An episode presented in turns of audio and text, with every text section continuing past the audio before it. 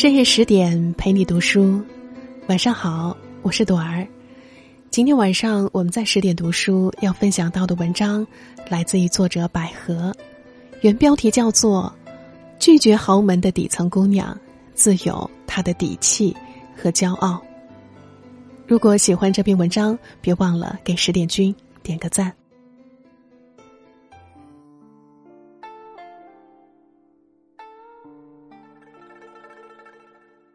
真正的美女从来不拘形式，不见得非要脸白的踏雪无痕才算是美女，只要整体够，即使脸上长点雀斑也无妨，瑕不掩瑜。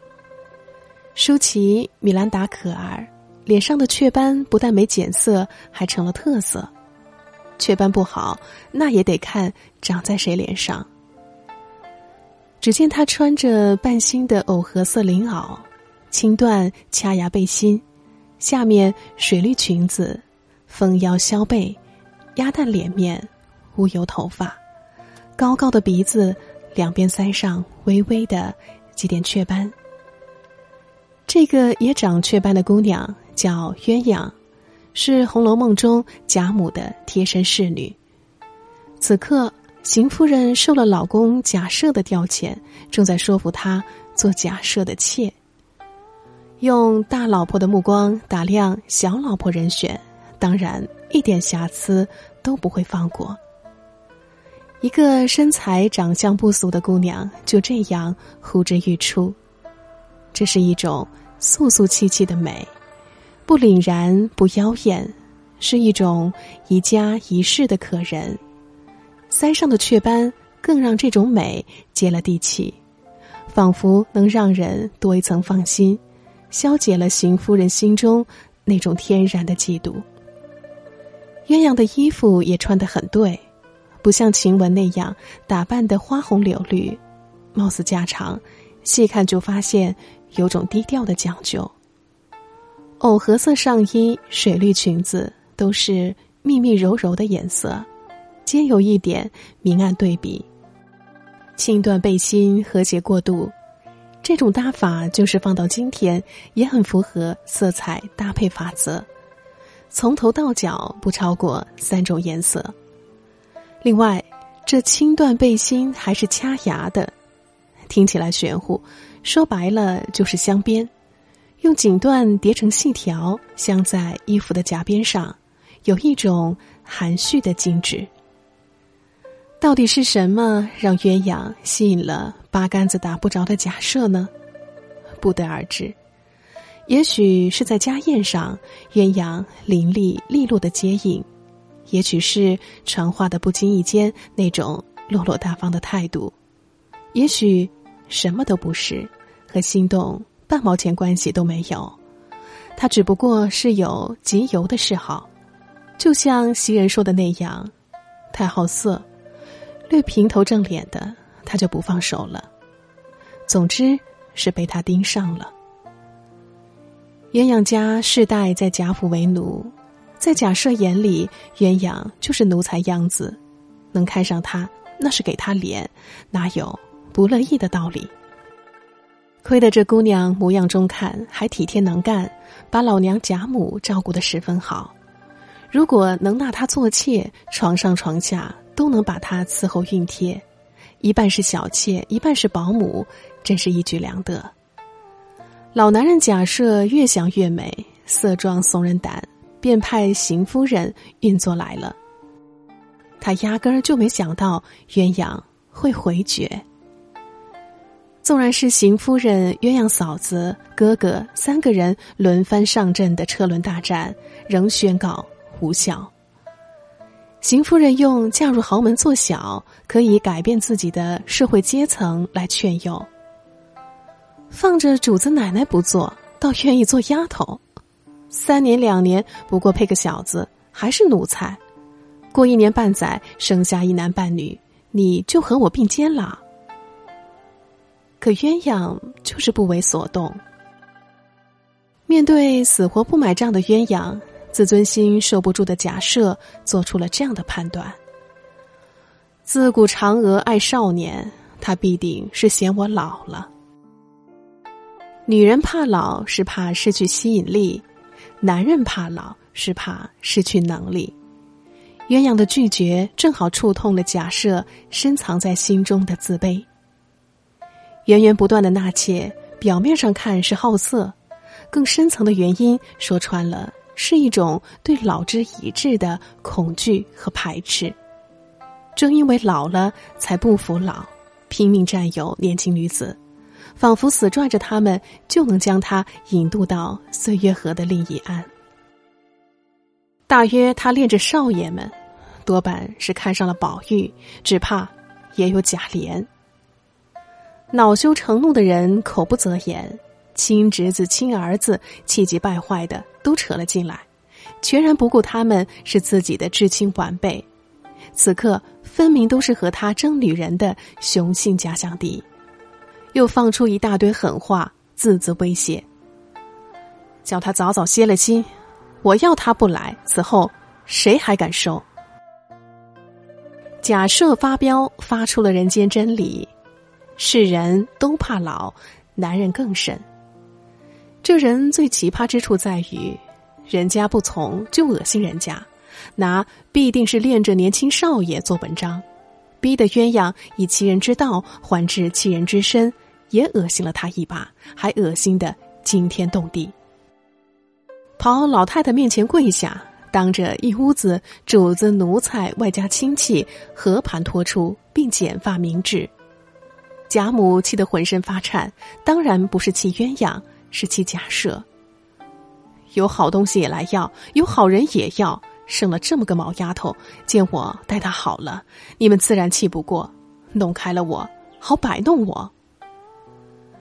这是一个掌权人物特有的警觉，他马上从另一个角度对这件事定了性。你们明着是要鸳鸯，其实是摆弄我来的，敲山震虎，连王夫人也骂一通。这样一来，谁还敢替贾赦说话？老太太最后让邢夫人说：“留下他服侍我几年，就比贾赦服侍我尽了孝一般。”从孝道的高度出发，让假设无话可说，灰溜溜找了个叫嫣红的替代品收在屋内，鸳鸯自保，宣告成功。大家都说鸳鸯这么做很有反抗精神，反抗不反抗说的有点大，其实就是看不上呗。鸳鸯是什么人？是会拿自己衣服给洗完澡的刘姥姥穿的实在人。是凤姐眼里的正经女儿，是老太太嘴里，她说什么家里大大小小没有不幸的可靠丫头，是发现思琪私通后主动立誓，我告诉一个人立刻现死现报的仗义姑娘，是在牙牌桌上宣令时面对一众主子敢朗朗笑说，不论尊卑，唯我是主的杨梅女子。有情义，有担当，无依无靠，我自强。说的可不就是鸳鸯这号人？假设是什么人呢？是家里有了大事，只在家高卧、偷懒躲自在的大老爷，是为了几把古扇逼得史呆子家破人亡的恶霸权贵，是儿子贾琏不敢害人，便劈头盖脸打得他脸上挂彩的混账父亲。是老太太嘴里，左一个小老婆，右一个小老婆放在屋里，没得耽误了人家，放着身子不保养，官儿也不好生做的不孝子，是秋桐心里最恨的年迈昏聩、贪多嚼不烂的老色鬼，差不多就快赶上无恶不作了。一个是奴才，却人人高看一眼。一个是主子，却口碑又臭又烂，从身份上他没法跟他比，但是在人格上，他也的确有资格嫌弃他。所以，鸳鸯不是嫌假设老这么简单，是压根儿就看不上他这个人，他才不要做黄金笼子里天天喝脏水的金丝雀。别说大老爷要我做小老婆。就是太太这会子死了，他三媒六聘的娶我做小老婆，我也不能去。真从了他，那就是如同一盆才抽出嫩茎来的兰花送到猪窝里去一般。不依，不依就对了。虽则暂时安全，但是假设不是说过吗？任他嫁到谁家去，也难出我的手心，除非他死了，或是终身不嫁男人，我就服了他。鸳鸯自己做了两手准备的应对，既有权宜之计，老太太活着他就安全，老太太死了还有三年的孝，等过三年还不知道是个啥情形。也有鱼死网破，不嫁人做姑子去，或是以死相拼，的确够刚烈的，让人以为鸳鸯最后的结局似乎出不了这两条。鸳鸯有没有第三条出路呢？应该是有。曹雪芹拖着篇章踽踽前行时，会习惯性的往身后撒下临近的路标，指引读者。一路追踪。第三十八回，凤姐跟鸳鸯开玩笑时，忽然没头没脑来了一句：“你和我少作怪，你知道你莲二爷爱上了你，要和老太太讨了你做小老婆呢。”第四十六回，平儿说：“你只和老太太说，就说已经给了莲二爷了，大老爷就不好要了。”风波过后，老太太开玩笑叫凤姐把鸳鸯带了去，给莲儿放在屋里，看你那没脸的公公还要不要了。以老太太的睿智，说不定真会在自己即将离开人世时，替鸳鸯物色一个可托之人。最关键的是，这个人要让贾赦没法开口争抢，除了贾琏，还能有谁？鸳鸯姓金。贾琏从玉，他俩貌似还是一桩金玉良缘。鸳鸯后来真的跟了贾琏了吗？他曾对袭人和平儿说：“你们自以为都有了结果了，将来都是做姨娘的。据我看，天下的事未必都遂心如意。可见，对于被提前安排好的命运，鸳鸯。”并没有那么乐观。他的眼光与见识，使得他对于未来有着深刻的忧患。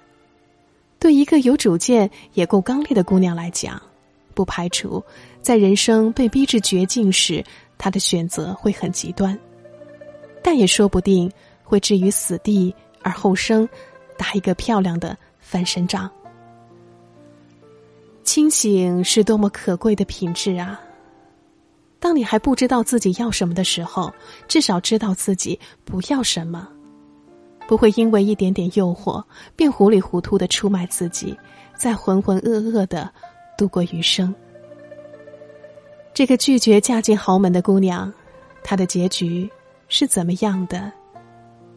不知道，不知道。唯一可以叫好的是，至少当下。他的不妥协，让自己免于了一场被玷污。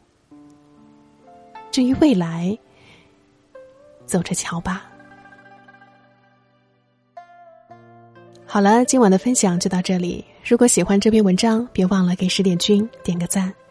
如果想听到更多朵儿的音频节目，你也可以在微信公众号中搜索主播朵儿。最后，朵儿祝各位晚安，好梦。下期节目，我们不见不散。